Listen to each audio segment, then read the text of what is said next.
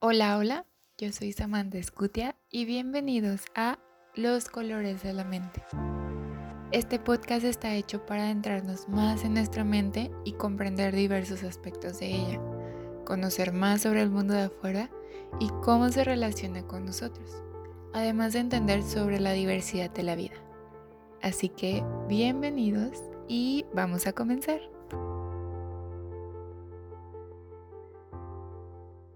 Hola a todos, espero que hayan tenido un día muy bonito y si no, siéntense un ratito conmigo para disfrutar de este episodio de Los colores de la mente. Si están haciendo algo mientras van escuchando eso, quiero que se tomen un segundo para pensar en algo.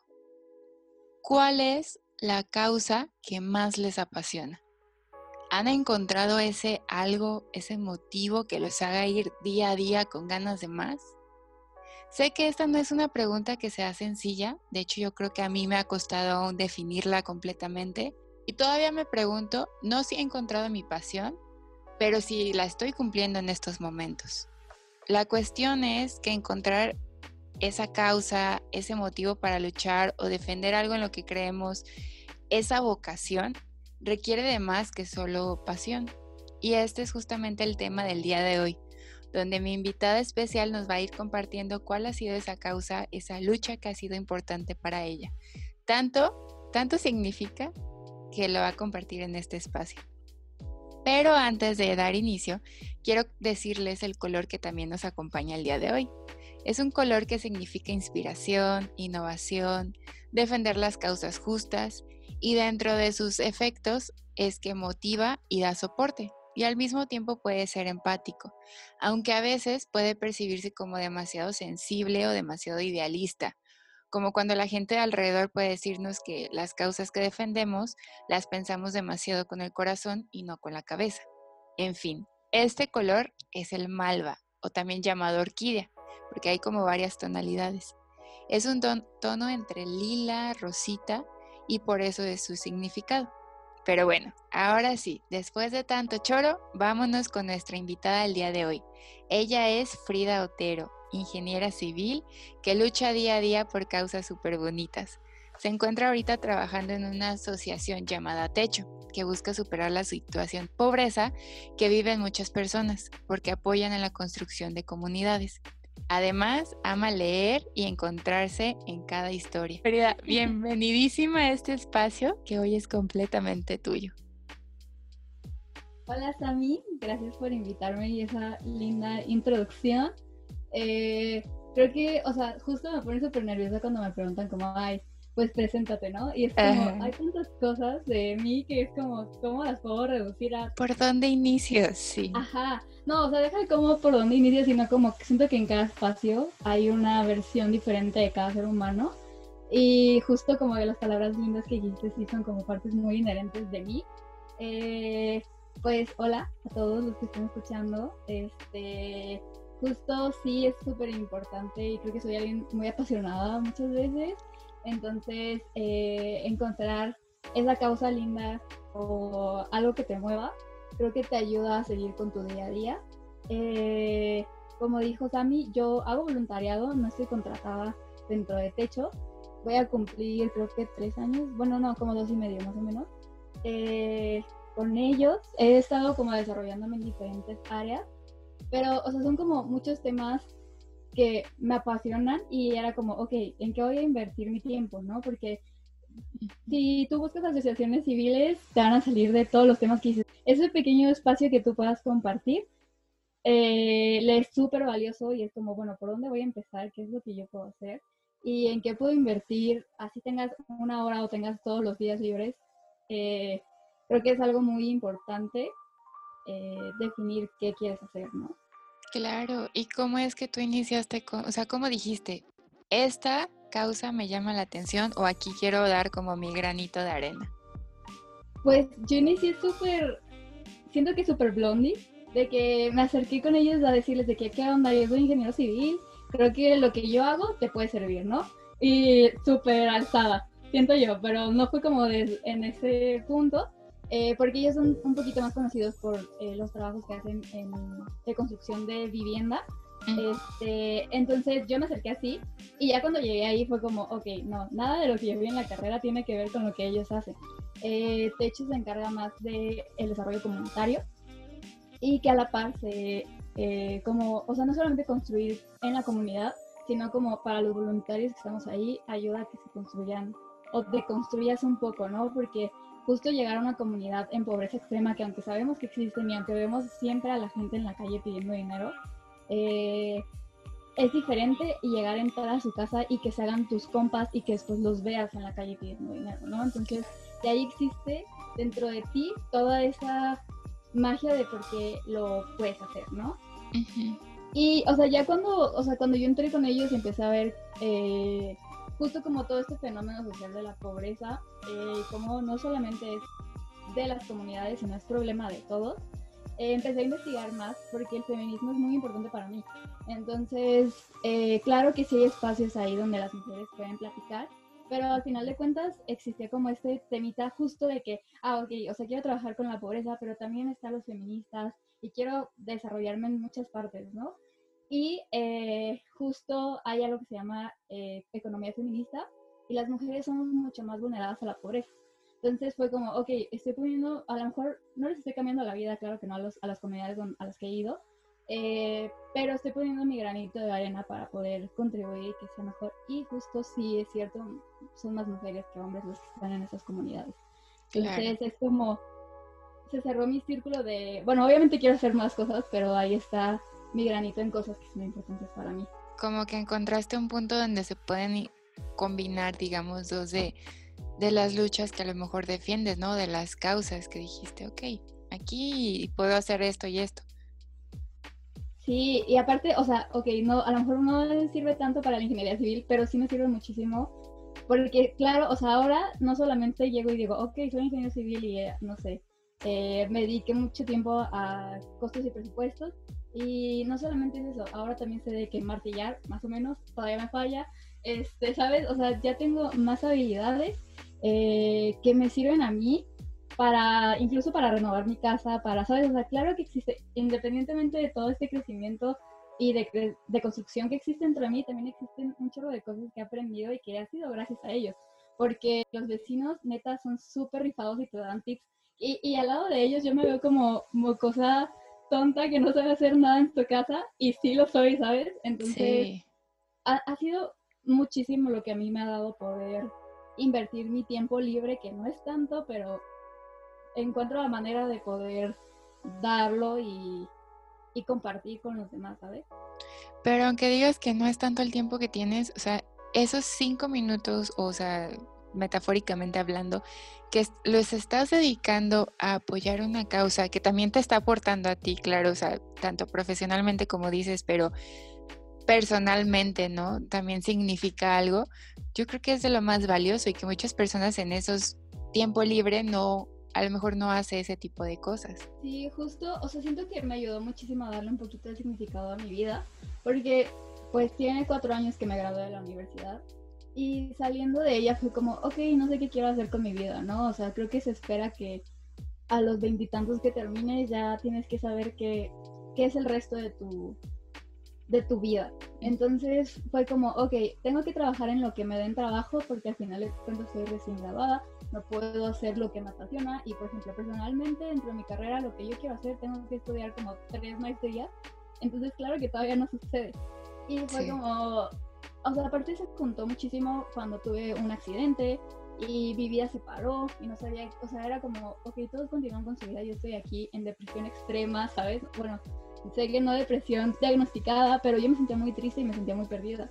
Entonces, eh, por muchas cosas que pasaron, se detonó que dije, ok, si yo tengo los domingos libres, güey, ¿por qué no los voy a invertir en algo que no solamente me dé a mí, ¿sabes? O sea, que sea algo que pueda compartir con los demás. Este, pero hace muchísima la diferencia esos cinco minutos o mil y te vas organizando, ¿sabes? O sea, si soy alguien que tiene como muy estructurada su vida, al menos pre-pandemia, y era como, ok, ¿quieres salir conmigo? Me tienes que avisar dos meses antes porque ya tengo todo agendado, ¿no? Sí. Entonces, este, si te vas, si te empiezas a organizar y de repente quieres empezar a pasar más tiempo ahí o involucrarte más, ¿sabes? O sea, y no solo como con techo, que ese es desde mi experiencia lo que puedo decir, pero creo que pasa con el resto de las... O sea, cuando encuentres tu causa y lo que te apasiona, vas a querer estar más tiempo Claro, aunque a veces puede ser difícil como saber, como cuál es la causa que quiero como apoyar o, o ese... O sea, no, no sé si muchas personas puedan llegar a cuestionarse o a preguntarse si hay una causa que quieran defender o si hay algo como más allá de tu profesión y ya, ¿no? Que igual puede estar involucrada tu profesión en la causa que, que, te toque, ¿no? O que tú quieras. Justo creo que es o sea, para mí sí fue una muy buena manera de iniciar con algo que según yo la ingeniería civil iba a aportar. Este, y me ayudó a encontrarme, ¿no? O sea, al final de cuentas, si no estás seguro y tienes la espinita, puedes intentarlo. Y como te digo, hay un trillón de causas en las que tu granito de arena va a aportar mm, playa, ¿sabes? Sí. Entonces, o sea, tampoco es como que, ok, eh, no es una decisión como la carrera que dices, ok, a esto socialmente me tengo que dedicar para Ajá, ¿no? Que tampoco es una mentira, pero no es una decisión tan decisiva, o sea, puede cambiar y puedes irte transformando y ver a dónde puedes aportar más y qué te apasiona más. Sí, aparte pueden ser como varias en una, como la tuya, o sea que es, es ir trabajando la cuestión por las mujeres y también la cuestión de la pobreza. Y es como un espacio que te brinda ambas. Sí, y es difícil, ¿no? Poder encontrar. Y al final de cuentas creo que también algo que se nos olvida bastante es que somos seres multi... ¿Cómo se llama? Ah, olvidé la palabra. ¿Multitareas? No. Eh, multifacéticos, ¿sabes? O sea, somos ah, humanos multifacéticos y conforme vas creciendo y, o sea, no eres la misma persona que eras en la mañana, ¿no? Mucho menos vas a ser la misma persona que eras hace un mes, hace tres. Entonces, eh, creo que eh, según el momento en el que estés en tu vida, soy súper creyente de que todo va a pasar como debe ser. Entonces, tienes que confiar eh, que donde quieras invertir estas cosas va a enseñarte algo, ¿sabes? O sea, siempre. Sea, sea carrera o sea lo que quieras invertir tu tiempo, no sé. Entonces, creo que esa es una parte muy importante de no tienes que definirte todo el tiempo y creo que definirte te eh, te limita te limita ajá. justo entonces claro obviamente o sea si yo te digo la Frida que entró hace dos años y medio a techo era una niña o sea que nunca me consideré privilegiada pero ahora que estoy ahí, entiendo cuál era mi privilegio y que era una persona justo machista, ¿sabes? O sea, y sigo siendo porque sigo deconstruyéndome, pero no por eso, no por, por lo que fui, eh, voy a sentirme mal y no cambiarlo, ¿sabes? Y, y también, obviamente, ya cuando encuentras, empiezas a encontrar tu causa, no solo, o sea, no definiéndote, pero te ayuda, justo lo que platicabas con uno de tus podcasts, de que estar como en grupo te empodera. Entonces, y sí es cierto, ¿sabes? O sea, no es como esto es todo lo que soy, o por ejemplo, ser ingeniero civil es todo lo que soy. Eh, no, ¿sabes? Existen muchas capas de ti y es justamente por eso que cuando alguien me pide que me presentes, como, ¿qué te voy a presentar, no? O sea, hay muchos aspectos que podemos platicar. Ya sé. Sí, de, y eso es súper importante, la, parte de, de ir encontrando ese espacio que te vaya construyendo y también deconstruyendo en muchas ideas que a lo mejor cada uno trae por lo que ha vivido y todo eso, pero que al final de cuentas te va a abrir los ojos a algo completamente nuevo. Pero te digo, muchas personas a lo mejor no, no han pensado o no como que puesto sobre la mesa, porque como tú dices, no, no podemos como decir, ok, yo me quiero dedicar a esta causa, ¿no? Lo vas encontrando o esa causa incluso te va encontrando a ti.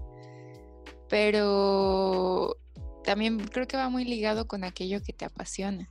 Y cuando se unen, pues cosas muy padres pasan. Sí, justo, o sea, para mí estar en el voluntariado acá en Techo sí me sirvió a pasar, por ejemplo, Tuve tres años en un trabajo que no me gustaba y no me apasionaba y era súper difícil para mí eh, el día a día, ¿sabes? Entonces acá eh, he pasado por muchas eh, de las áreas que hay en techo, entonces eh, al final de cuentas ya tengo un conocimiento más general y todo, pero yo inicié como coordinadora de hábitat en una de las comunidades, entonces eso me motivaba muchísimo porque era como, ok, los domingos que, que voy a ir, voy a, no sé, ¿sabes? O sea, me, me ayudaba a ver esa parte bonita de la construcción de alguna manera y también de la vida. Y ya después, conforme fui creciendo dentro de la institución, pues he aprendido muchísimas cosas y me ha ayudado eh, no solamente como a, ok, voy a sobrellevar mi trabajo jodido, sino también a decir, ok, este, hay más cosas que podré aprender, hay más cosas que puedo desarrollar. Eh, y eh, justo, o sea, yo inicié con los domingos, pero ahorita pregúntame, casi todos los días tengo juntas por Zoom ahorita en pandemia y este fin voy a ir a construir. Entonces, o sea, claro que existe, eh, de repente cuando te empieza a gustar, te metes de lleno y básicamente soy lo que sería como un trabajo de medio turno más o menos por semana ahí con ellos. Este, pero no me pesa, ¿sabes? O sea, no lo veo como una obligación, sino como algo que me gusta. Obviamente sí siento este, este sentido de responsabilidad, pero no es como, como en tu trabajo, que, ah, ya es donde me tengo que levantar y así. No, es totalmente libre y, y me la paso muy bien. Pues es que aparte es como tu espacio, ¿no? O sea, donde tú también vas encontrando partes de ti. Sí, y, y partes, o sea, bueno, al menos en esta parte de esta causa en específico, partes de la humanidad y de México que siento que no me hubiese tocado ver tan de primera mano, ¿sabes? Porque siempre fui de estas personas que en la calle siempre les doy dinero, siempre o comida, ¿sabes? O sea, trato de, compartir lo que tengo y sé que no les va a cambiar la vida 10 baros de 20 o una hamburguesa o lo que sea. Pero claro que era esta persona que creía que era responsabilidad de ellos donde, donde estaban y cómo salir de ellos. Y al estar ya trabajando con las comunidades y todos los valores que la asociación te da, te das cuenta de que ellos no pueden salir solo, eh, decir, ah, un día me despierto y ya no quiero ser pobre, ¿sabes? No pasa. Eh, entonces te ayuda a entender cómo como sociedad tenemos invisibilizados a muchísimos grupos, ¿no? Este, no solamente a los que están en pobreza extrema, sino tenemos invisibilizados eh, a todas las minorías, que no son tan pocos cuando ya ves todo el... todo el mundo que hay atrás, sí, sí, sí. Sí, pero sí existe en, eh, las personas que no entran dentro de lo socialmente aceptado, ¿no? Claro. yo me, me cierro mi, mi, burbuja y las personas con las que me rodeo son las que están bien y este es mi mundo. Sí, Sí, sí, sí, o sea, y que ya implica cualquier cosa y, como tú dices, ya no son tan minorías. Por ejemplo, yo en la parte de discapacidad, que es la que más me involucro, cuando yo empecé como a trabajar, pues vas descubriendo de que, no por decir de que, ay, no inventes, hay un montón, pero sí te das cuenta de que no estabas como tan abierto a eso y que de todas formas estaban ahí, ellos estaban ahí, pero tú a lo mejor no volteabas a ver lo que había detrás de lo que estás viviendo en tu pequeño círculo. Sí, y justo, o por ejemplo, no sé si te pasa de que ahora que estás trabajando con las discapacidades te das cuenta de cómo los espacios no están diseñados para ellos. Sí. ¿No? O sea, yo veo a la gente que me estresa muchísimo que se paren en las en las rampitas, o sea, de que en las aceras de, la, de las personas para las, las sillas, es como, o sea, ese no es espacio, tú puedes bajar un escaloncito, ¿sabes? Y entonces todas esas faltas de respeto sí es que existen, porque también hay muchas calles donde no existen trampas para sillas de ruedas. Y no solamente sirven para las sillas de ruedas, sirven para las mamás que traen la carriola, ¿sabes? O sea, todos en un punto caminamos en la calle. Claro. Porque se nos olvida incluir. Sí. O también para los de discapacidad visual, o sea, que traen bastón o algún otro, y este y necesitan como ese espacio, pero no lo vemos hasta que no estamos como involucrados. Sí, o sea, es que, o sea, siento que nos cerramos, justo por definirnos y por creer que eh, así soy y no me interesa, o tal vez te interesa, pero simplemente no tienes a alguien cercano que lo viva eh, te cierras a este mundo de posibilidades donde tú como persona, y no sé si estoy diciendo como, ah, por mala onda, ¿no? Simplemente está invisibilizado en la sociedad. Entonces, tú como persona tienes la obligación de que, ah, si quieres ser un poco más solidario o humanitario, no es necesario que te metas a una asociación para vivirlo, ¿sabes? simplemente con que te sientes a razonar la causa que quieras, te puedes dar cuenta de todos los limitantes que esas personas tienen. Claro, o sea, ir aportando de poco a poquito. Por lo menos, por lo menos ser más empáticos. ¿Sabes? Porque sí, no todos tenemos como el dinero o las posibilidades para salvar a todo mundo y no lo podemos hacer por mucho que, querramos, pero como ser más empáticos con eso. Sí, pero, no, o sea, obviamente también tienes que darte cuenta, o sea, al menos es algo que yo he aprendido a decir, ok, a mí esta parte me apasiona, como el feminismo, que es súper controversial este, con la gente que no lo puede entender, ¿no? Y es, no es mi, o sea, si no es tu causa, que está mal, porque el feminismo es para todos, ¿no? Pero si no es tu causa y no lo logras entender, o no estás en este momento de tu vida donde sea el más ideal para sentarte y ponerte en el lugar de las personas, está bien. ¿Sabes? Todos tenemos nuestro momento de ser empáticos con ciertas causas, eh, pero sí trata de eh, salirte de tu cajita de esta persona soy y ya está, y busca alguna, o sea, ¿sabes? Que busques una causa, lo que sea, perros, eh, no sé, ¿sabes? Existen muchísimas donde te puede ayudar a decir, ok, ya estoy aquí en el, en el asilo de perros, no sé, en el refugio, eh, y te vas a empezar a dar cuenta de qué sucede, ¿no? Y ahí vas a decir, ok, si esto pasa con los perros, ¿qué pasa con los seres humanos, no? Y, y te va abriendo todas estas posibilidades.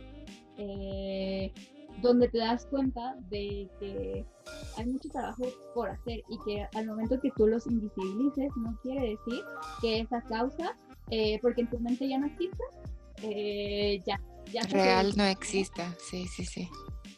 Ya existen, existan. Sí, solo nos falta como voltear a ver.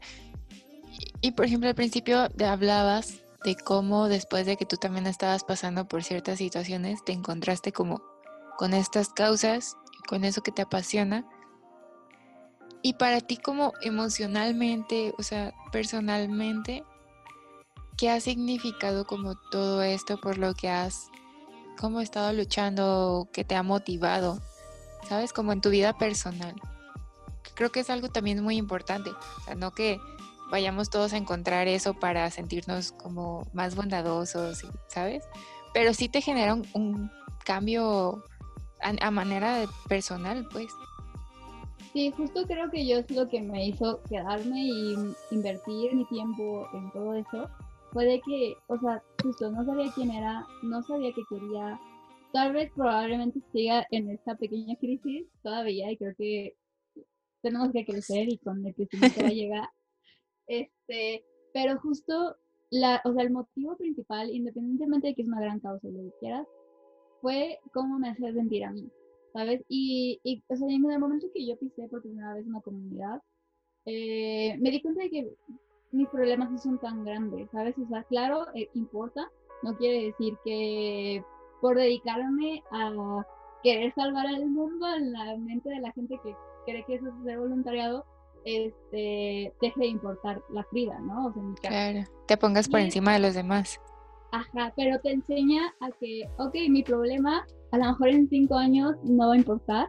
Eh, lo, o sea, necesito tiempo para afrontarlo y superarlo.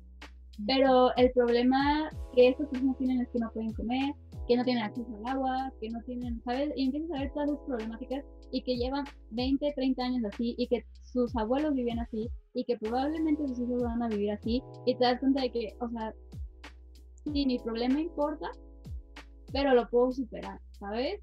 Y, te enseña a que necesitas seguir, porque aparte existe mucha resiliencia dentro de esas comunidades. Y, y, a mí me ha enseñado que están tan llenos de amor, la mayoría de las personas te comparten, o sea, si, si tienen un taco, lo reparten entre todas las personas. Y, y, entre todos, o sea, claro, obviamente existe que las riñas entre ellos, porque son seres humanos, ¿no?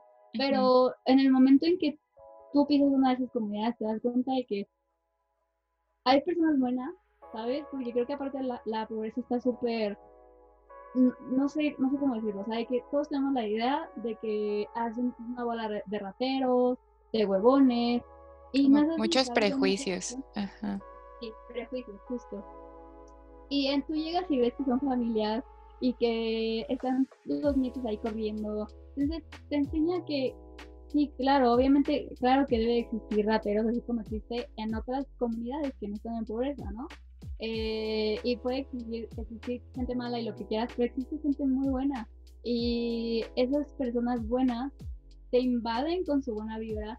Y, y, y tú puedes llegar de que sintiéndote horrible, pero te mentalizas a decir, ok, yo les puedo dedicar, o, o, la junta, la junta o la visita de hoy va a durar hora y media. Esa hora y media dejas de pensar en todos los pedos mentales que tiene y te ayuda a llegar, o sea, es un descanso mental para mí. Eh, no sé, igual no puedo hablar de la experiencia de los demás, pero a mí se me ha servido de, de poder detener mi vida y esa hora y media que pase ahí, lo único importante es estar eh, junto a las demás personas, ¿no? Y es algo que creo que no, no hay espacios donde nosotros lo compartamos de así. Obviamente tienes a tus amigos y lo que quieras, pero muchas veces mientras estás con tus amigos sigues teniendo tus problemas, ¿no? Y acá, o sea, no te estoy diciendo a lo mejor para todos, sí, no. O sea, a mí sí me ha ayudado a tener esa paz mental y a enseñarme que aunque sea un problema grave, eh, no estoy sola y aunque esté sola me tengo a mí y eso es suficiente, ¿no? Entonces, ha sido un camino de autodescubrimiento, de que puedo hacer cosas increíbles y, y de que, no sé, o sea, me ha hecho, me ha ayudado mucho también al, al amor propio, que a lo mejor la gente no podría creer que es para algo relacionado, pero descubrí partes de mí y descubrí todo ese amor que yo podría compartir con las personas y eso me hace sentir a mí de vuelta ese amor, ¿no? Entonces descubrí, no sé, que justo soy suficiente y que, o sea, en realidad también que tampoco es tan importante como nos veamos, ¿no? O sea, no sé, o sea, sí, me ayudó a, o maduré, no sé si también eso tenga que ver, porque pues al final de cuentas siempre cuando tenía 22 años, ahorita ya tengo 25 y medio, no, no, que sé que no son muchos años, pero, eh, o sea, como que crecí de la mano junto con ellos y desarrollé áreas de mí que nunca las hubiese desarrollado, o tal vez sí, pero con muchísimo más tiempo, ¿sabes? Entonces, esa resiliencia que te contagian es lo que me ayuda a mí a autoterapearme eh, y afrontar esos problemas, ¿sabes? Sí. No, y, sí, y sí tiene mucho que ver porque, o sea, vas descubriendo como cuál es tu motivo, cuál es tu, tu motivación, cuál es como aquello que te llena como lo más profundo, ya no superficialmente, sino algo que te da, esos minutos de felicidad y a lo mejor se salen de lo que tú pensarías, ¿no? O sea, se sale de lo material. Yo siento que es como un significado que le vas encontrando a como la vida. O sea que no, no, no, a lo mejor no todas las personas necesiten de eso, porque no podemos como generalizar, pero sí siento que encontrar una causa como la que tú tienes te va dando como un significado en ti y en lo que vives o en, lo que vas viviendo. Y se me hace muy valioso todo eso que haces. Gracias. Y sabes también algo muy cool que, creo que te ayuda también justo a encontrar una causa que te, que te guste, que te interese, es que también existen un bonche de personas que creen en esa misma causa, ¿sabes? Y que son personas súper diversas, que al final de cuentas, o sea, no me refiero solamente a los vecinos, eh, también los voluntarios de techo, ¿sabes? O sea, son personas con las que convivo, creo que ahorita convivo más con ellos que casi con mi familia, ¿sabes? Entonces, o igual.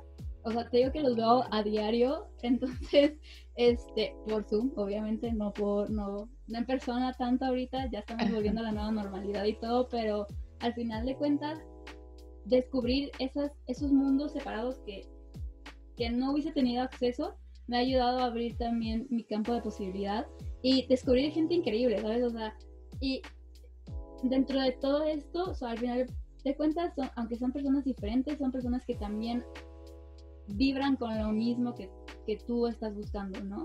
Claro. Este, y aprendes, aprendes muchísimo de ellos también, o sea, de gente súper preparada que yo llego así como toda cool de que, ay, pues yo vengo aquí a pasar el rato y así, y hay personas súper que las veo y digo, wow, yo quiero ser así como esa persona, ¿sabes? Entonces me inspiran muchísimo toda esa comunidad que se genera. Ajá, sí, y es como con quien compartes, como el mismo ideal, se podría decir, ¿no? Sí, y, te ayuda a, no sentirte tan solo, ¿sabes? A decir, ok, o sea, claro, me apasiona la pobreza, o sea, superar la pobreza, me apasiona el feminismo, lo que quieras, y vas encontrando ese tipo de gente ahí también, igual apasionada, eh, que al final de cuentas, como te digo, o sea, yo soy súper creyente de que todo pasa por algo, no estamos ahí por casualidad, todos estamos vibrando de la misma manera. Eh, pero no sé, te, te, complementa muchísimo la experiencia y el encontrar personas diferentes pero similares a ti.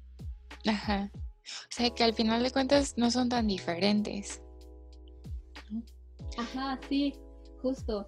Y, y como te digo, o sea, al final, o sea, se crea, se, hacen tus compas y también los vecinos de las comunidades, ¿sabes? O sea, justo cuando fui coordinadora de Hábitat, después me hice coordinadora de una de las comunidades junto con una de mis amigas que se llama Nicole. Y fuimos, nosotros íbamos los domingos a la comunidad y de regreso eh, tomamos otra ruta y nos encontramos eh, pidiendo dinero a una vecina, ¿sabes? Y, y ahí fue como, las dos nos quedamos como súper impactadas porque pues sabíamos su situación y sabemos en qué situación viven todos, qué es lo que trabajan, no sé, pero sí cambió el valor de pensar, esa persona, yo convivo con ella cada semana, es mi compa y mi compa está pidiendo dinero, ¿no? Entonces, te ayuda a abrir ese panorama y, y justo como dices, ok, todos somos súper iguales, sí, pero esas diferencias es lo que a mí me ha nutrido la experiencia, ¿sabes? Obviamente todos somos diferentes y cada, cada persona es un mundo, pero poder tener esa cercanía te ayuda a reforzar aún más la causa, ¿sabes? O sea, conocer, no, no, que sea la pobreza extrema, sino que sea, ah, tenga nombre, ¿sabes? De que Don Poli, la, la, la, todas esas personas que yo conocí en las comunidades.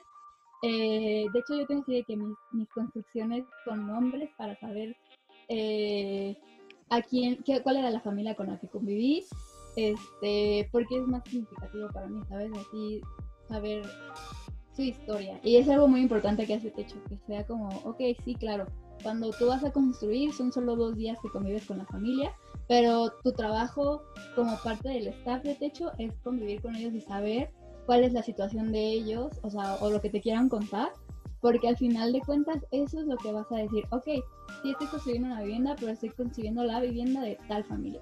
Sí. Y, y yo lloro, siempre lloro, ¿sabes? Es como súper bonito cuando las terminamos porque ya sé que esa familia, por ejemplo, no tenía un baño o no tenían un cuarto, eh, no tenían camas, entonces ya sé que van a poder tener esas posibilidades.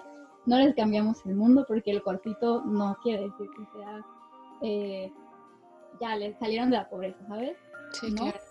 Pero sí sabes que al menos van a tener un techo que no sea de lámina o de donde refugiarse del frío en el invierno, de las lluvias, ¿sabes? Entonces, esos pequeños granitos hacen que la gente pues sepa que también tiene una comunidad y que sí, a lo mejor las sociedades los tienen invisibilizados, pero también vemos personas que los vemos, ¿sabes? Sí, claro. Y yo creo que a veces pasa que pensamos que con esos granitos de arena no van a ser significativos porque es tan chiquito a lo mejor el cambio que no se puede ver a simple vista, ¿no? Hasta que estás ahí. Pero creo que sí, de cierta forma todos llegaremos a pensar así, de que aportando algo que sea chiquito, por más mínimo que sea, vamos a, contribuir en algo, pues sería muy diferente todo. O sea, iríamos como encontrando más personas que puedan unirse a causas y que no quedan como, ay, no sé, ¿de qué me sirve luchar por esto si al final no va a servir de nada? ¿O de qué me sirve aportar esto si al final no les voy a, por ejemplo, no les voy a sacar de la pobreza? ¿De qué me sirve, este, sabes, como toda esta parte?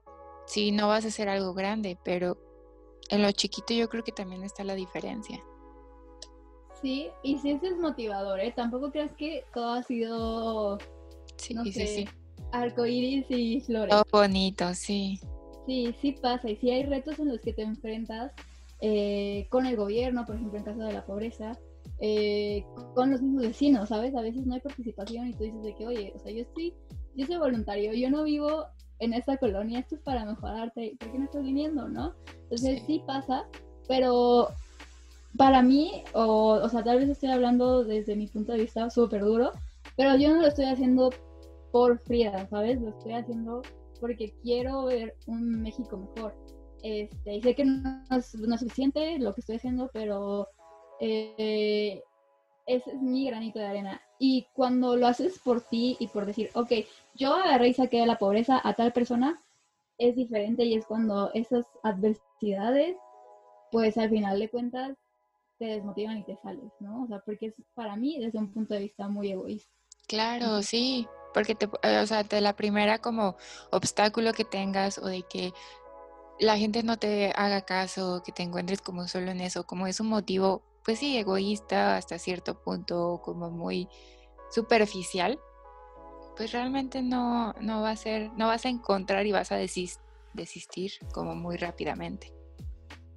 Sí, y, y, eh, creo que es justo la parte donde te, a ti te toca ser un ser humano uh, pues no maduro, sino saber controlar tus emociones y, también saber cuándo es válido decir, ok, si me desmotivó esta situación, voy a descansar un mes, lo que sea, ¿sabes? Tampoco tiene que ser que tú te fuerces y, hagas que las cosas sucedan, no.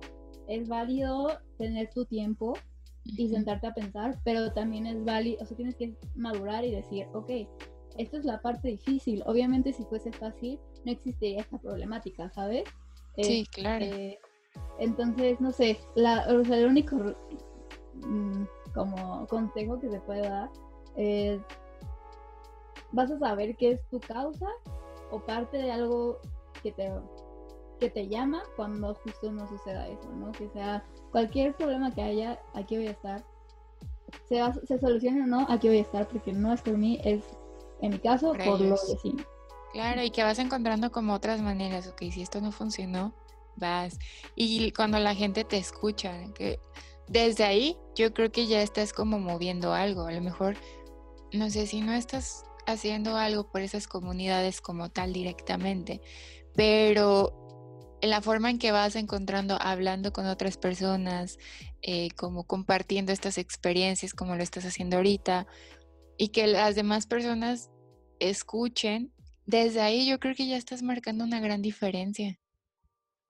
Sí, es lo que también he pensado, ¿no? Porque obviamente, por ejemplo, cuando haces voluntariado y publicas mucho en tus redes sociales, se puede malinterpretar a, ah, esta persona solamente lo está haciendo como por llamar la atención, ¿no? Y si hay gente que, que nomás llega a tomarse la foto y a decir, ay, wow, ayudé.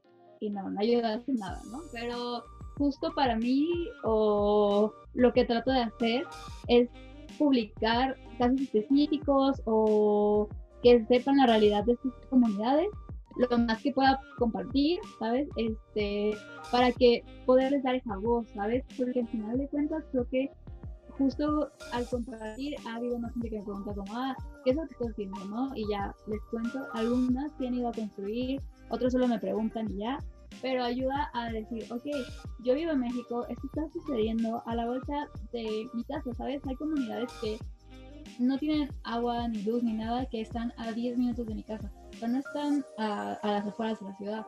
Y creo que aparte, por ejemplo, en Guadalajara es algo muy marcado. Las comunidades están dentro de la ciudad.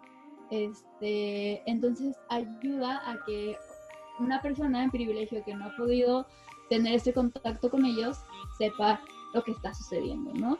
Este, pero tienes que también tener mucho cuidado de justo no romantizarlo y que sea como Mm, es, es, muy difícil y creo que a veces a mí me falla eso porque aparte, lo, o sea, les digo que mis vecinos, ¿sabes? Y, y está mal como adueñarte porque no son míos, no puedo adueñarme de una persona, pero me he sentido tan parte de ellos que es como, wow, yo soy parte de su comunidad y, y son, te digo, mis compas, ¿no? Que, o sea, obviamente todo dentro de eh, convivir dentro de la asociación, ¿sabes? No, no que se preste a más. Sí, claro, ¿no? Y aparte, no, o sea, es como imposible no, eh, como desligarte emocionalmente, o sea, entregas todo de ti cuando haces una causa, o sea, con una con un significado real, o sea, cuando es algo real, pues entregas todo de ti y es como difícil no pues no sé realmente en qué momento se romantizan las cosas.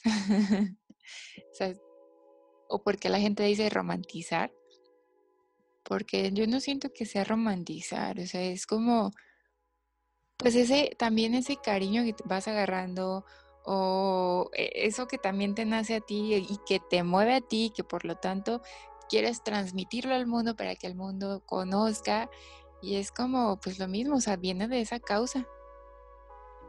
Sí, pero o sea, también cuando te, o sea, te adueñas tanto, hay que acordarnos que al final de cuentas yo, aunque vaya y visite esas comunidades, no vivo en la situación que ellos viven. Ah, claro. Entonces, al final de cuentas, tienes, o sea, es cuando puedes pasar todo el filtro de llegar y decir, tu persona, o sea, yo persona privilegiada, llego y veo que te hace falta agua, te la voy a poner. No, lo que hacen en techo es eh, hacer diagnósticos comunitarios y saber cuáles son las problemáticas que ellos detectan y que ellos las prioricen, ¿sabes? Entonces, a partir de ahí es eso. Y romantizar se refería más como a, mm, no sé, que publiques la foto yo sí publico muchas fotos de los niños porque los amo y amo pasar tiempo con ellos, pero publicar la foto de un niño justo lleno de tierra y decir como, ay, está en situación de, de pobreza, por favor ayúdenlo o algo, ¿sabes? Ah, como, ya. Como más bien de lástima, ¿no? O sea, eso puede caer en lástima. Sí. Sí. Sí, porque a lo mejor, este, no sé, fotógrafos que retratan, ¿no? También mucha de esta parte de la cuestión de la pobreza, muchas situaciones extremas o que también van por causas.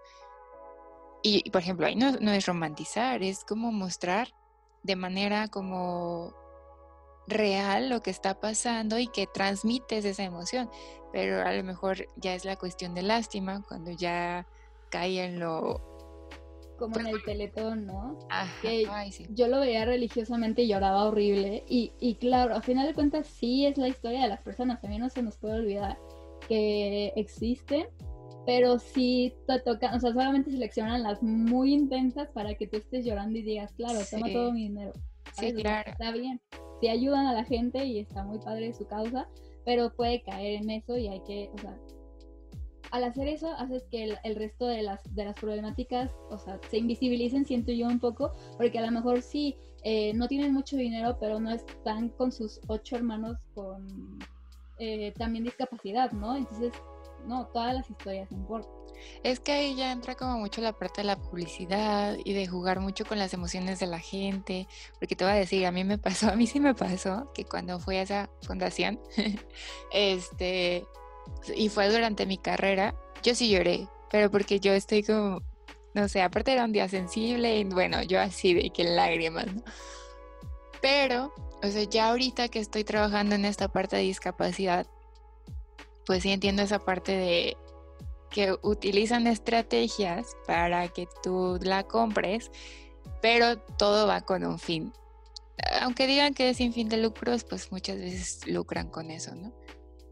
Y que yo creo que la tarea es como ir rompiendo con esos estigmas y con esas ténganle lástima, que también pasa. O sea, en muchas áreas yo creo que pasa eso de como hacerlo más para abajo para que entonces pegue más a la gente y les mueva más y todo eso. Y no, no necesariamente. O sea, a veces no necesitas la lástima para mover a las demás personas. Simplemente mostrando la realidad de que son personas que sí pueden, son personas que sí tienen esta situación, son personas que viven esta realidad, todo eso. Y si te lo estoy transmitiendo no es para eso, es para que conozcas y abras justamente.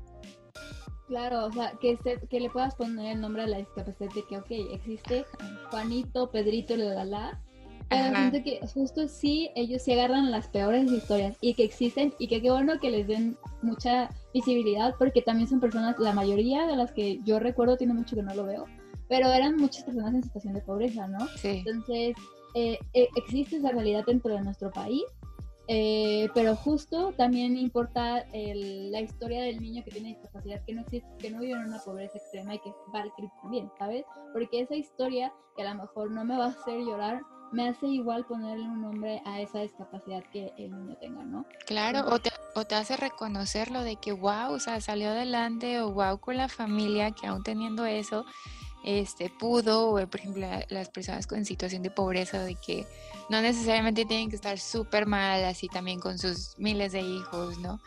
Y, eh, y trabajando, o sea, a lo mejor son historias de éxito y que también nos van a mover o nos van a significar, pero de diferente manera. Pero ya yo creo que esa es cuestión como más de publicidad y que cosas engañosas que ya, no sé, siento que el mexicano compra mucho la novela. Sí. Y es justamente por donde les llegas. La sensacionalización de las cosas, ¿sabes? Porque justo, o sea, o al menos yo lo veo así, como cuando pasa con los feminicidios y que es como el monstruo de Juárez o la, la, la. No, no son monstruos. Puede ser tu compa de toda la vida, puede ser tu primo, tu tío, ¿sabes? O sea, esas personas existen dentro de toda la sociedad. Entonces tú al ponerlo como un monstruo haces que creas que son casos aislados. Y creo que es lo mismo que pasa con ese tipo de cosas, de que crees que, ok, la pobreza son gente que está muy lejos de mi ciudad. Y como te digo, hay, o sea, hay comunidades que están rodeadas de servicios menos la comunidad. Entonces, no, eso existe aquí adentro, estamos rodeados de todos esos problemáticos. Sí, como no exagerarlo, este, o sea, porque caemos como en ese extremo o como ajenos a eso, lo vemos demasiado, pero yo creo que es como en ese mismo acercamiento con la causa, en ese mismo como estar y voltear a ver, vamos a ir encontrando que están más cerca de lo que creemos. O sea, hablando de lo que ya venimos hablando de discapacidad, eh, la pobreza, hablando del feminismo, o sea, hablando de la violencia, hablando de la discriminación, del racismo, todo es es parte del mundo en que vivimos, o sea, la contaminación. Si, si te pones a pensar cualquier causa, todo está cercano. O sea, piensa un poquito y, no hay ninguna causa que tú digas, no, eso aquí no hay, o no, es que no he escuchado de eso. realmente no. Y ya creo que en este punto de la vida no podemos hacernos tan ajenos este, en este tipo de sociedad, porque también pasa que luego creen que somos muy ajenos y es cuando llaman que los jóvenes de hoy no están tan involucrados.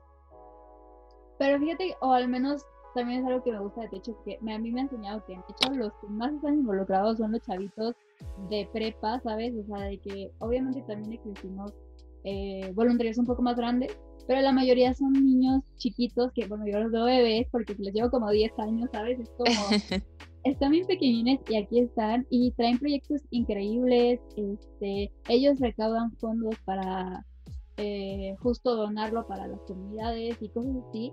Y, y eso me enseña a mí que, que no es cierto, eh, que los jóvenes ahora tienen, eh, no les importa, o que somos una generación de cristal que nos molesta todo, eh, ¿Sabes? O sea, toda esta deconstrucción que yo tuve me ayudó muchísimo, porque sí, o sea, la Frida de antes era feminista, muy por encima, eh, y no le importaba que hubiese chistes machistas, por ejemplo, ¿sabes? O que alguien llegue y diga que la pobreza, el pobre es pobre porque quiere, entonces me quedaba callada. Y el entender que la situación en la que estamos, no es cierto que los jóvenes eh, no participamos, me, me hizo entender también que yo me tengo que poner en el lugar del otro. Y que si llegan y me dicen, sabes que esta palabra o ese chiste está fuera de lugar, yo tengo que entender que esta persona no entiende, no, aunque lo conozca, que a lo mejor es mi amiga, mi amigo, no entiendo, no lo conozco, si esa persona no se autoconoce al 100%, mucho menos yo voy a saberlo, ¿no? Entonces, que alguien llegue y me dice, esto me lastima, lo respeto, ¿sabes? Y creo que es algo que la gente grande o la gente que prefiere vivir dentro de una sociedad donde invisibiliza, eh, le molesta, ¿sabes? Y el hecho de que ahorita sea como, no, vamos a sacar los recibos en Twitter, en todos lados, me parece muy bien, porque no es porque quieras hacer sentir mal a la otra persona y tal vez esa persona fue el constructo social en el que vivió y la manera en la que está educada, pero esos, o sea, esos comportamientos no van, ¿sabes? Este, entonces, a mí me pone muy orgullosa vivir en este contexto y ser parte o a, lo mejor no soy parte de las generaciones mucho más chicas, pero creo que nuestra generación en específico tiene muchos trabajos eh, como para poder sacar al mundo de todos sus pedos, ¿sabes? O sea, porque justo nuestra tu generación, nuestra generación es la última que puede sacar a los jóvenes, a, las personas de la pobreza. Ya es, si, si seguimos con el crecimiento de la población así, va a ser imposible matemáticamente, ¿sabes? Este, eh, estadísticamente. O el tema de el, la ecología, ¿no? Que también a mí me pasa mucho que cuando se enteran que soy vegetariana y que quiero volverme vegana y así, es como, ay, yo no podría, o sea, sí me interesa el mundo, pero la neta es algo que yo no podría. Salvas muchísima agua, salvas muchos animales, ¿sabes? Y trato de, exponer mi punto, pero no pueden ponerse en el lugar, porque no les ha tocado a ellos eh, vivir sin agua, ¿no? Y a mí que me toca ir a estas comunidades donde los niños los tienen que bañar afuera jicarazos, eh, no sé, que, se roban el agua de llaves y de repente si la vecina que tiene el acceso a, la llave se enoja, se la cierra, entonces ya no tienen agua, este, guardan el agua en tambos llena de mosquitos. Cuando yo veo todo esto que digo, ok, a lo mejor en Guadalajara no existe todavía tanto esa problemática del agua, pero ya me tocó a mí estar sin bañarme dos días por las construcciones eh, y llena de tierra y todo. Y cuando yo, o sea, cuando termina la construcción, yo me puedo ir a mi casa, llego y me baño. Y tengo una, una cama y un cuarto. Esas personas van a seguir viviendo así. Eh, a mí me ayuda a decir, ok, tengo que tener simpatía con todas las personas y todos los seres, porque aunque a mí no me pase, no quiere decir que yo tengo que afectarlos más, ¿sabes? Claro, sí. De hecho estaba pensando en que pues, em, como la, la cuestión con la generación de ahorita, es que está como... No, o sea, voy a hablar como de la parte de la sociedad y ahorita como de ellos. Siento que la sociedad los ve como en dos extremos. Como la parte desinteresada, ajena, que nada más este vive como en su mundito y así. Y también la parte donde son demasiado idealistas, demasiado sensibles, demasiado eh, corazón, o sea, como lo decía, lo que decía del color, que por eso, por eso lo escogí, por, e, o sea, por esa definición, ¿no? Y que entonces el que es demasiado idealista, ay, es que míralo, ya está luchando por salvar el planeta, ay, es que, este, mira, quiere erradicar esto, mira, ¿no?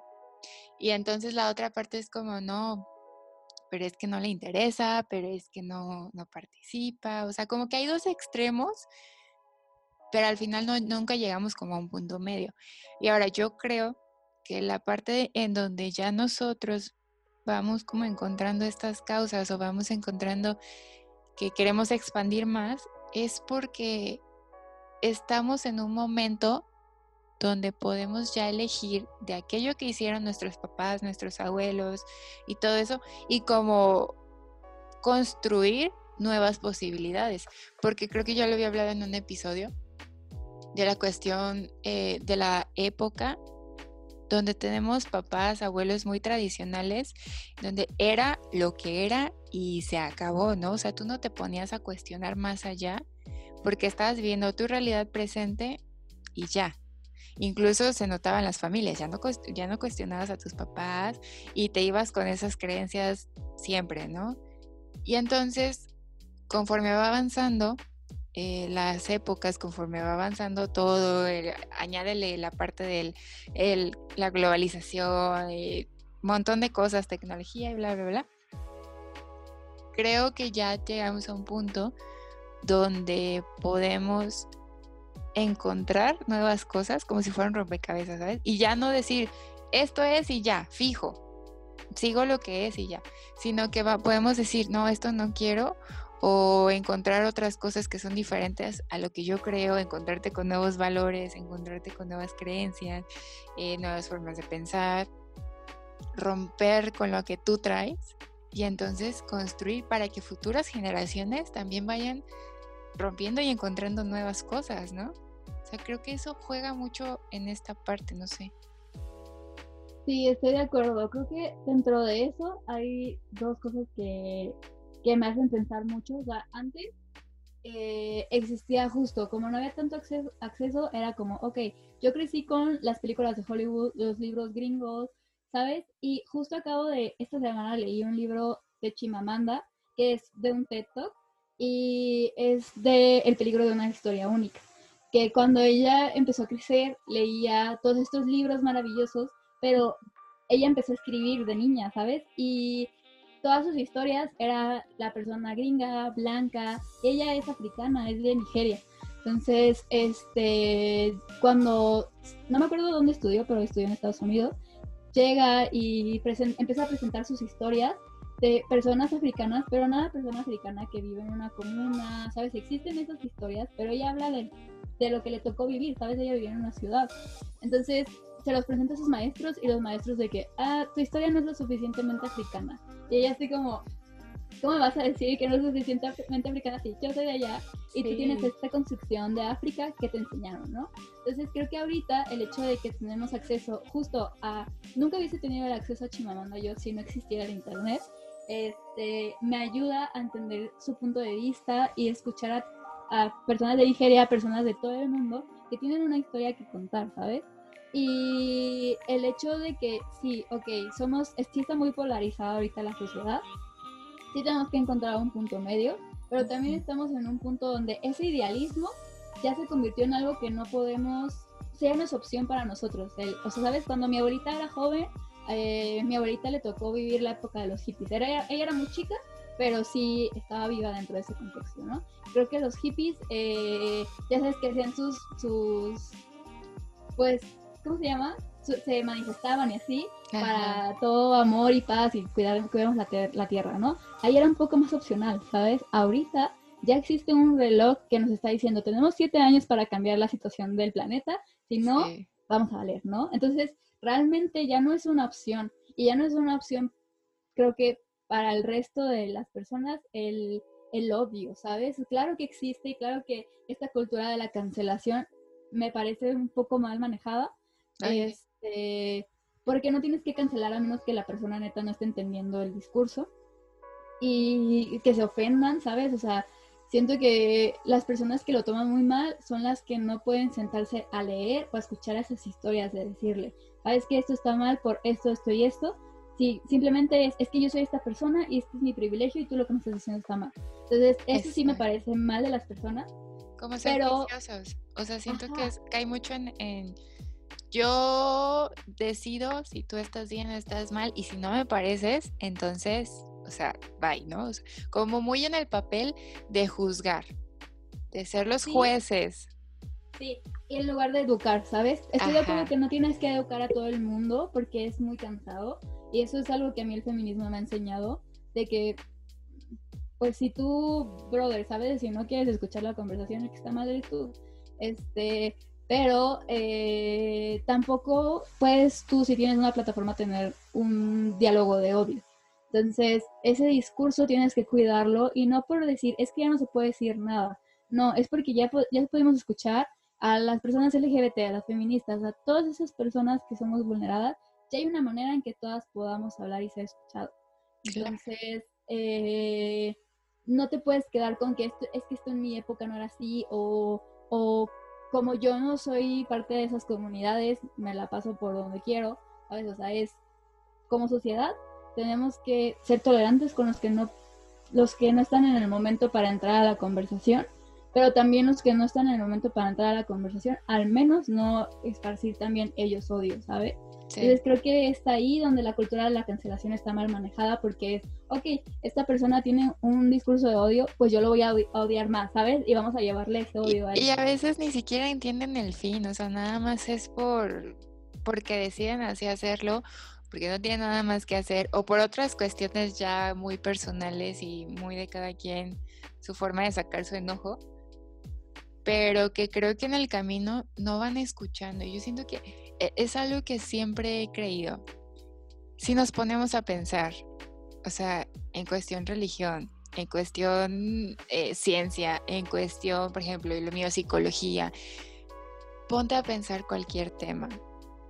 La mayoría defendemos lo mismo, o sea, tenemos la misma causa, Simplemente utilizamos diferentes palabras porque queremos tener la como la última palabra, o sea, tenemos queremos tener egoístamente como yo fui el que lo dije. No, ajá, la razón, se me había ido esa idea.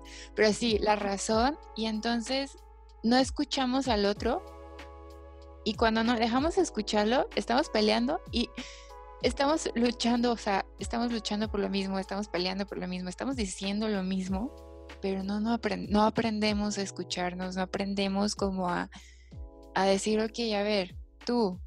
Y hemos tenido tú y yo, por ejemplo, conversaciones en donde a lo mejor cada una va a tener como su idea, pero cuando nos escuchamos, decimos, ok, creo que estamos hablando de lo mismo y estamos dando vueltas de lo mismo porque es el mismo diálogo, pero es como esta parte de, del orgullo, del, egoísmo, de decir, tengo la razón, ¿no? Que, que, nos hace perdernos del significado real. Y ahí es, siento yo que es donde mucha gente pierde su causa o pierde su, el significado es que es lo mismo que decíamos de que definirte te limita, ¿no? Y decir, ok, yo soy una persona de ciencia, no una persona religiosa, y esto es lo que está, ¿no? Claro, al final de cuentas, eh, por ejemplo, en, en, ese aspecto la ciencia se puede comprobar de alguna manera, pero nos seguimos desarrollando. Entonces, al momento de tú cerrarte a todo, hace que eh, no escuches el discurso de los demás. Entonces, este, si tú dices, ok, yo por ejemplo en lo personal estoy en contra de la religión, pero creo en el camino espiritual, ¿no? Pero si a mí llega alguien y me dice de que, ah, pues es que esto dice en la Biblia, lo que sea, sí me siento escucharlos porque al final de cuentas, como dices, es el mismo fin. Y creo que el fin humano es el desarrollo. Y si tú te sientas a decir, es que no, la religión no, la, la pues no voy a crecer, ¿sabes? y a lo mejor crecí y esa conversación no me aportó nada, pero lo que me aportó es, este, me reafirmó, ¿no? A lo mejor que cierta religión no es para mí o no sé, ¿sabes? De todo se puede aprender. Y cuando nosotros nos cerramos a eso, hace que tu, cre tu, crecimiento se estanca como persona, ¿no? Y, creo que es lo que te debería importar, ¿sabes? Si no lo quieres hacer por eh, entrar en la conversación mundial y, y ser una persona políticamente correcta, lo que quieras, tú como persona ya te limitaste y ese crecimiento que pudiste haber tenido y esa arrogancia que te, que te manejó hizo que eh, la lección o que tu conciencia no pudiese avanzar. Pues sí, coincido totalmente contigo. Y yo sé que a lo mejor mucha gente que nos escucha, o sea, tendrá diferentes ideas y, y se respeta, ¿no? Y justamente por eso este espacio es como tan único para cada uno porque pues las causas o el significado de, las experiencias que cada uno va teniendo, pues también va a servir para algo para otra persona que esté afuera y que pueda escuchar y decir, ok, esto sí me aporta, esto me hizo pensar, esto a lo mejor yo no coincido tanto y se vale, ¿no? O sea, se vale, pero lo que no se vale es cuando nos ponemos a, a juzgar o a decir, no, es que yo tengo la razón y las cosas es así. Sea, no. Y con la cuestión de las causas, o sea, yo creo que cada uno puede ir encontrando una causa diferente y a lo mejor muchos vamos a coincidir en el camino o a lo mejor puedes tener muchas y también, ¿no? Se vale. Y yo creo que, bueno, lo que tú haces, o sea, también te lo he dicho, es, es algo muy grande aunque puedas pensar de que es un granito de arena, yo creo que estás haciendo mucho más que eso.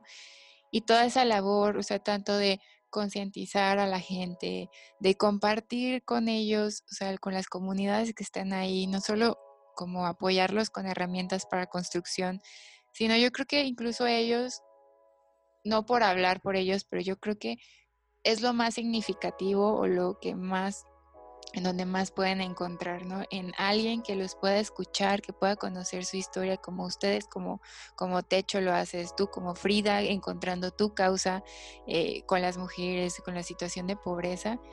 Y, eso es admirar. Y no, no por presumirlo, este, o sea, no porque presumas lo que estás haciendo, pero creo que es, es muy admirable el trabajo que haces. Gracias. Sí, justo, o sea, no no es un trabajo, no es mi trabajo número dueño, creo que todo, o sea, todos esos granitos que ponemos todo hace que exista ese eh, pues esa comunidad que se genera, me gustaría decir, ay, que yo, pero claro que no, ¿sabes? O sea, yo cuando llegué ya había muchos años de trabajos, de todo, este, sí, mm, sí me complementa como persona y creo que, eh, o sea, si algo yo les podría decir a los demás que, se anime, así sea poner un árbol o hacer su propia asociación, no sé, ¿sabes? O sea, existe un rango alto de qué se puede hacer. Eh, el primer paso es animarse, este, sean muy empáticos con todos. Eh, acuérdense que no sabemos la historia de cada una de las personas y las situaciones y que se vale tener una opinión, pero si tu opinión invalida los derechos de otras personas, no es una opinión, es eh, pues odio, ¿no? Entonces creo que mientras seamos solidarios y empáticos, podemos tener muchas eh, muchas causas y muchas, eh, no sé, muchas converger dentro de esta sociedad, pero eh, justo el amor es lo que nos va a llevar a ese nivel máximo como humanidad. Claro, bien, bien decía el psicólogo James Maslow que dentro de la trascendencia también es como ir encontrando esa causa, ¿no? O sea, encontrar como ese significado interno que nos va a llevar como a algo más ya no es como nuestra vida y nuestro trabajo, sino es como eso que te mueve todos los días, que te hace despertarte con las ganas de seguir y que a veces pueden ser causas chiquitas, o sea, causas como el cuidar tu medio ambiente, o sea, o causas tan grandes como apoyar comunidades, apoyar a gente que se encuentra en minorías, como la gente con discapacidad, o el defender algo, o sea, te da como un significado y transmitirlo, o sea, yo creo que a mí, por ejemplo, hablando como muy personalmente, me da como mucha satisfacción. Yo sé, yo quisiera apoyar mucho a las personas con discapacidad, a las personas con autismo, me mueve muchísimo pero yo sé que no puedo hacer todo, ¿no? Pero encuentro como mucha felicidad cuando la gente me pregunta y yo les puedo transmitir un poco de mi conocimiento, porque tampoco es que yo sea como la más grande experta en el mundo, pero como transmitir eso de lo que ellos hacen, eh, como lo que viven las familias, que la gente conozca, que la gente se interese, ahí ya siento que gané. O sea, desde que alguien me empieza a preguntar, oye, a ver, platícame más. Es como, sí, o sea, ¿sabes? Y, se nota cuando la gente tiene como esa entrega. Y, les digo, cualquiera que sea su causa de los que estén escuchando, motívense internamente, ¿sabes? Encuentren esa motivación interna y ese significado que cada uno va a tener. Y también la cuestión de ser empáticos. O sea, nunca se sabe las peleas que cada persona batalla y de, tan de tanta magnitud este, que a veces nos hacemos muy ajenos. Ya no podemos hacernos eh, con la venda en los ojos ante una realidad que ya está aquí, o sea, está aquí. Y por lo menos hacer algo. Entonces, pues muchísimas gracias Frida por compartir esto con, conmigo, con la gente que te escucha. De verdad que significa muchísimo eh, escucharte, escuchar como toda esta cuestión de todo lo que haces, de todo lo que te motiva y pues nada, espero que también lo hayas disfrutado. Muchísimas gracias por invitarme y por darle voz a, a otras personas que tal vez no se, no se animarían, ¿sabes? Yo no me hubiese animado como a, a contarlo así, entonces, eh, pues creo que espero que al menos ese mensaje llegue a, a alguien, ¿no? Y que les, les mueva. Claro, y sí lo va a hacer. Ya sabes que este también es tu espacio. y para los que nos escuchan, espero también lo hayan disfrutado con nosotras.